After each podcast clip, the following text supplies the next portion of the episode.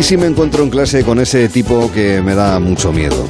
¿Y si no encajo en el nuevo instituto y se vuelvo a suspender las mismas asignaturas? ¿Y si siento que me hacen el vacío?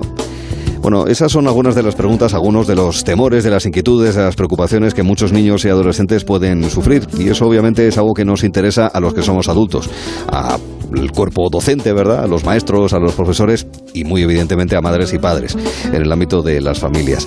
Bueno, pues les vamos a presentar a Fernando Alberca, que es el autor de El niño que venció a brujas y dragones. No es su primer libro sobre cuestiones de orden educativo, más bien al contrario, pero sí que ha querido hacer una especie de enciclopedia ciertamente con múltiples casos reales además de una manera muy exhaustiva de diferentes situaciones que de manera concreta puede vivir un niño y por tanto un adolescente y que de manera, eh, ya digo, eh, más directa que indirecta puede ser de interés para el cuerpo docente pero también para los padres. Cómo ayudar a tus hijos a superar sus adversidades. Alberto, ¿qué tal estás? Muy buenas tardes. Muy bien, me alegro mucho de oírnos un eh, reencuentro feliz también por mi parte, el poder hablar contigo. En fin, es eh, máster en diferentes especialidades vinculadas a la enseñanza y la pedagogía. Es profesor del máster en dirección de centros educativos de la Universidad Villanueva de Madrid, profesor de instituto, profesor también en la Universidad de Córdoba. En fin, un bagaje muy amplio que se demuestra además en eh, este libro que, de verdad, yo lo presento como enciclopedia porque me da esa sensación que tiene, Fernando. No sé si ha sido algo buscado de esa manera. El niño que venció a brujas y dragones. Pero tenía la ilusión de que de coger cuáles son los problemas que están pasando todo algunos cuando son niños, otros cuando son adolescentes y otros incluso ya adultos casi, ¿no? Mm. Pero son problemas mm, que tenemos todos y cómo vencerlos, ¿no? Y, y, son problemas que, que, que, nos hacen a los padres que creo que es muy importante. Estamos en un momento histórico en el que los padres debemos pasar de la sobreprotección a la protección de verdad, ¿no? Mm. Y dar antídotos a, a los hijos para vencer ante tantísima mentira, tanto miedos y, tanta traición como están siendo sujetos, ¿no? Son casos reales, ¿verdad? Obviamente con los nombres cambiados o sin nombres, eh, pero bueno, son eh, fruto de tu experiencia, ¿verdad, Fernando?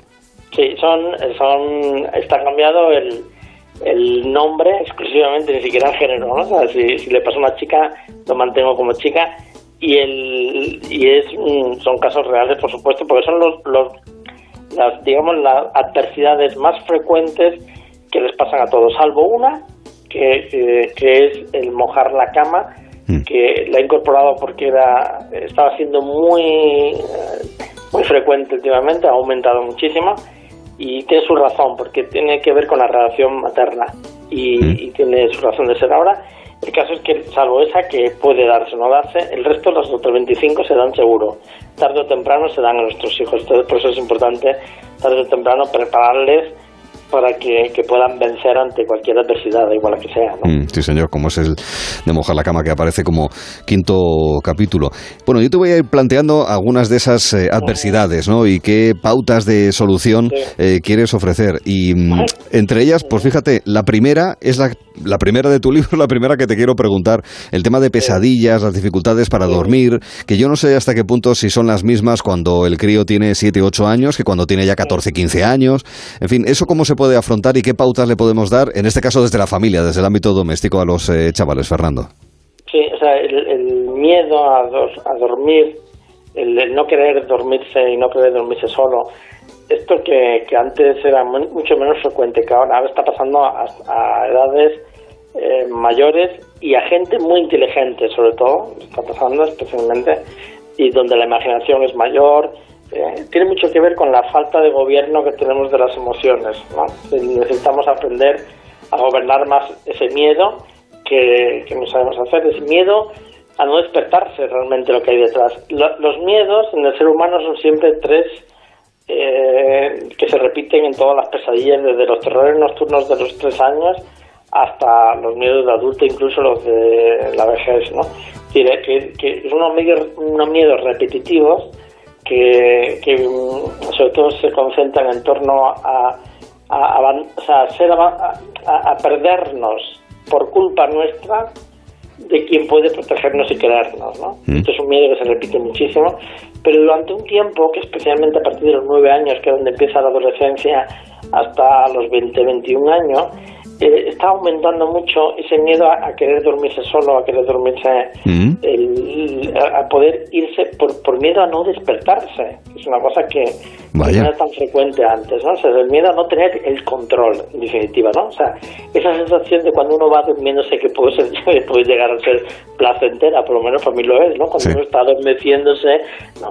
Pero en muchos adolescentes esto está dando el miedo a no tener control. Porque le hemos enseñado desde muy pequeño que para ser feliz hay que tener el control y esto es al revés, o sea, se puede ser feliz no tiene ningún control porque nunca tenemos el control de casi nada, ¿no? ni los adultos, obviamente. Ni los adultos, ¿no? Esto hay que aprenderlo cuanto antes, ¿no? Mm. Y, y la franja, o sea, el paso de la conciencia del día, ¿no? A la inconsciencia de la noche, del sueño, ese es un paso que está dando problemas y, no hay más detrás de eso. O sea, muchas veces creemos que hay problemas afectivos, ¿no? Que pues quiere dormirse con una madre o quiere dormirse con el padre o, quiere dormirse con alguien pero no, no apagar la luz y parece que está teniendo una serie de problemas más, fobias al sueño. No, no, no, no es ningún, ningún trastorno psicológico es una cuestión más educativa que otra cosa y es fácil de solucionar. Mm.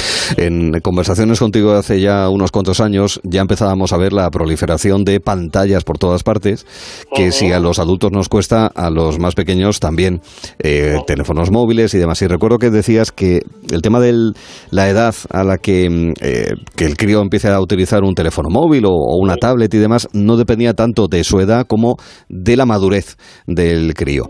Pero bueno, una vez que ya lo tienen, ¿de qué manera conseguimos que levanten la cabeza? Quiere decir que está muy bien que tengan que la maneje, que jueguen, que aprendan con ellos, pero que de, qué manera puedan controlar los tiempos, los usos y, demás, Fernando.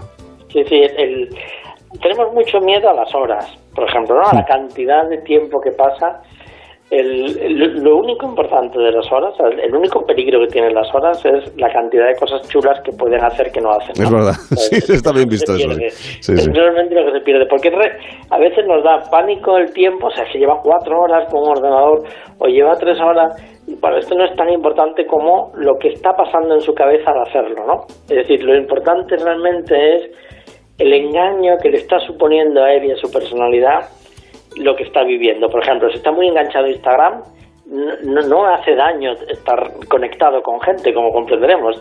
Ni siquiera hace daño porque es muy visual, es muy atractivo y todo el mundo podemos comprenderlo a poco que se suma uno a Instagram. De hecho, hay muchísima adicción en adulto, ¿no? Es decir, el, el, Instagram, el problema es que cree que ese otro que él finge ser o la parte solo que enseña, digamos que, que también es una mentira, ¿no? Porque solo enseña una parte de cómo es esa parte es la que tiene éxito, de manera que la otra hay que erradicarla lo antes posible. Y se va engañando sin darse cuenta, mm. se va engañando y tengo muchos alumnos y, también gente que acude a la consulta educativa con, con este problema, ¿no? Es decir, es que quiero ser el que, el que digo que soy en Instagram. Mm, tenemos un problema porque no eres ese. Sí, sí. Y entonces, claro, esto es una esclavitud. O sea, nos debe importar más que el hecho que levante la cabeza, que debemos hacerlo porque el ser humano se va haciendo cada vez más torpe. O sea, tenemos, es, mm. curioso. Sí, hay que ser consciente de ello, está bien visto, sí. Sí, sí, no se ha publicado datos en el Instituto Nacional de Estadística desde 2017, pero sí sabemos esto oficialmente, estamos esperando a ver si salen los datos oficiales alguna vez, pero mm. Sabemos que desde el 15 en adelante, casualmente, es cuando la, la adicción digital sube también, ¿no? el cociente intelectual nacional está bajando. Mm. En el 2017, que se publicó el último, era 90. 90 era flojito ya. 90 de cociente intelectual, eh, cuando 80 a 120 es, se considera más o menos lo normal, a partir de 120 empieza la alta capacidad, por debajo de 80 tenemos dificultades de cociente intelectual y eso da problemas en el aprendizaje, etcétera. Es decir, cada año sí sabemos que está bajando y a lo mejor es porque no hemos puesto, claro, no desarrollamos más mm. creatividad, más imaginación, mm. más absorción de ideas, más capacidad de síntesis, porque el ordenador no nos lo permite, ¿no? Ya, ya. Eso es un asunto muy a tener en cuenta, muy interesante los datos que acabas de mencionar. Oye, dos cuestiones sobre convivencia. Por un lado, el tema del acoso que también abordas, eh, donde además este asunto del, del, acoso ha estado en primera línea de la agenda pública cuando estuvo durante mucho tiempo, pues, no sé si soslayado, no se tenía conciencia de, él. Eso por un lado. Y luego el tema de, claro, en ciertas edades donde la necesidad de amigos es importante y no todos los niños tienen carácter extrovertido y pueden tener problemas, digamos, de relación y la necesidad de amigos, ¿no? E, esos dos aspectos, ¿cómo se podrían abordar? Por un lado, temas de acoso, pregunta sencilla, como ve Fernando, y luego la necesidad de amigos, sí. No, o sea, eh, bueno, se ve que la inteligencia, la tuya concretamente, va aumentando con los años. ¿eh? Cada vez te veo más, más audaz y más acertado, o sea, porque son dos claves que, que, que, pasan de puntillas en muchas casas, ¿no? Mm. Una es, tenemos que entender de una vez por todas que no hace falta tener amigos. es muy importante saber que antes de los 18 nadie va a encontrar un amigo de verdad. Mm. Otra cosa es que podemos llamarle amigo como un niño puede llamarle a alguien que tiene con la que sale en primero de eso le puede llamar novia. Y dice, bueno, pues muy bien, porque es una es como un, un rito de iniciación, de amistad, pues mm. estupendo. Porque entre por encima del conocido está el compañero de clase, ¿no? O sea, tenemos más relación. Entre los compañeros hay afines, pero todavía no hemos llegado ni siquiera a amistad, ¿eh? Y entre los afines son aquellos que coinciden con nosotros en algo en clase, que los que nos gustaría tener un poquito más de relación. Vale, pero todavía no hemos llegado a la amistad. La amistad exige mucha más generosidad, o sea, pensar más en el otro más que en ti. Ya es reciprocidad, exige madurez y no se da ni, ni, ni la generosidad ni la madurez se da todavía, pero no por culpa de nadie, sino simplemente una cuestión madurativa de evoluciones. la adolescencia ha cambiado, se ha retrasado la madurez y, necesitamos ser mucho más maduros antes de tener un amigo de verdad que no nos traicione. Hmm. Y eso ocurre después de los 19, de los 20. Entonces, no, no nos debe extrañar que en clase, en secundaria, uno se sienta solo. ya sea primero, segundo o cuarto de eso.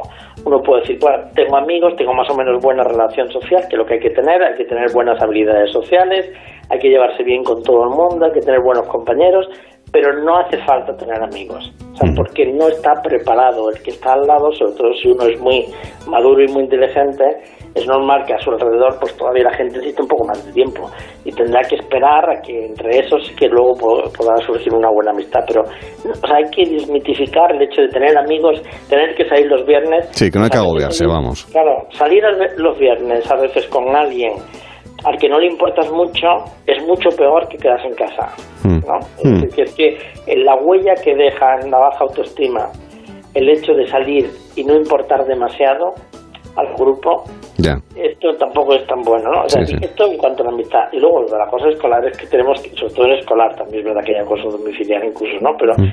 la cosa escolar es muy frecuente, va en aumento, es muy, muy... O sea, es importante verlo venir, ¿no? porque es, bastante previsible también en muchos casos. Y hay que tener en cuenta que la escuela, sin querer, la escuela, eso sí también lo sé, pero porque estoy dentro de ella, pero la escuela, sin querer, se ha convertido en la gran secuestradora de sueños y de talentos y es la peor aliada en la infancia y en la adolescencia de un niño. Y esto que tener en cuenta. O sea, es, una tierra hostil la escuela, porque los afectos no se están gobernando bien, porque la relación profesorado-alumnado no es tan afectiva, tan cariñosa como debería ser, ¿no? Porque es más evaluativa, o sea, va más a la evaluación que al aprendizaje, al disfrute, a la creatividad, o sea, distrae de lo importante, enseña solo parcialmente, despersonaliza muchísimo al alumno, no, no, no valora al ser humano que hay detrás de cada uno y cada una. Mm. Luego se habla mucho de inclusión, se habla mucho de atención a la diversidad, pero en la realidad es que la persona a veces se, esconde, o sea, no se trata a la gente como persona realmente, ¿no? Hmm. O, se manipula mucho sin darse cuenta, ¿sabes? Por ejemplo... Sí, te entiendo. La escuela está absolutamente manipulada por la UNESCO desde 2003. Hizo un plan y dijo, todo el mundo pasará por el B2. me acuerdo que decíamos muchos profesores, bueno, esto, esto no se lo cree nadie. Pues nada, ya estamos todos con el B2, ya todos hemos dado natural, social, no tenemos ni idea de nada, de, ni de naturales, ni de sociales, ni conocimiento del medio, de eso no sabemos ya nada los de secundaria. Pero eh, sabemos inglés. Ah, bueno, dice, estupendo, pero, ¿por qué no metiste otro plan también junto al inglés? ¿no? Ya, ya, ya. Sí, ese desequilibrio también se, se aprecia, el tema de utilizar para aprender inglés, pues eso, materias que también tienen su fondo y que hay que comprender. Y que... Pero fueron queriendo, o sea, no es casualidad, no, no, ha sido, no, ha sido, un daño colateral, era un daño buscado. A menos estructura mental en primaria, y más idioma, es una, una sociedad mucho más fácil de gobernar. Mm, Y esto también es más frustrante y, y engaña mucho. Sí, sí.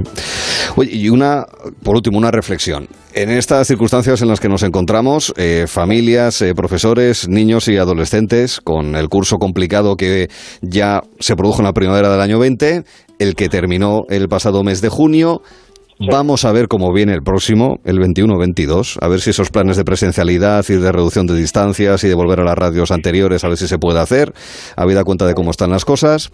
En fin, en cualquier caso, a efectos del aprendizaje, de la estabilidad emocional, de la concentración de los chavales, ¿cuál es tu reflexión sobre el, el impacto de, de lo que está suponiendo pues el tener que mantener distancias, no poder ir a fiestas de manera normalizada, el cuidado que hay que tener para hacer deporte, las dificultades para relacionarse de manera natural y espontánea? ¿Qué reflexión tienes, Fernando?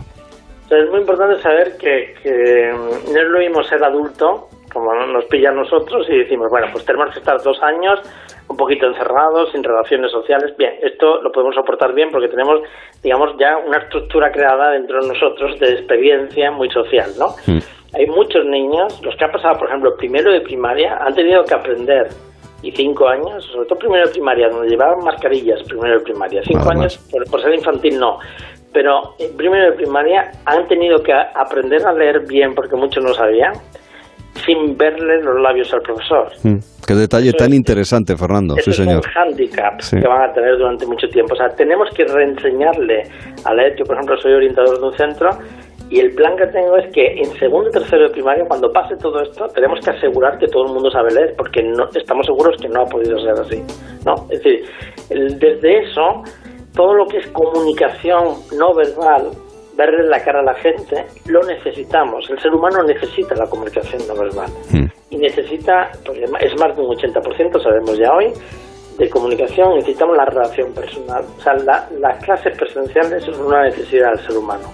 ¿eh? Y necesitamos que vaya al colegio con las medidas que sean necesarias. Y cuando y, por eso están los grupos, ¿no? Esto es cuando sabemos que estamos con un grupo. Si, si nos vale para comer y poder quitarnos la mascarilla, pues nos puede valer también guardando las distancias.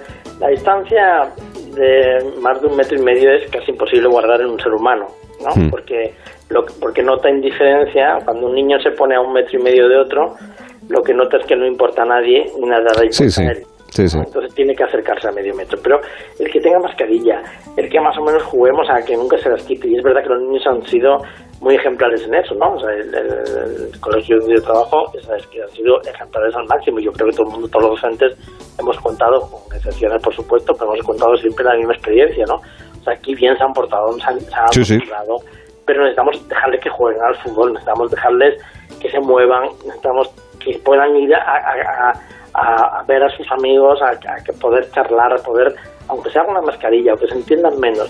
Va a tener esto un desgaste en dos sentidos, sobre todo. Una falta de comunicación mayor, es decir, van a aprender a comunicarse menos porque están acostumbrándose a captar menos gestos, sobre todo los que están alrededor de la boca, que eran los más expresivos Mm.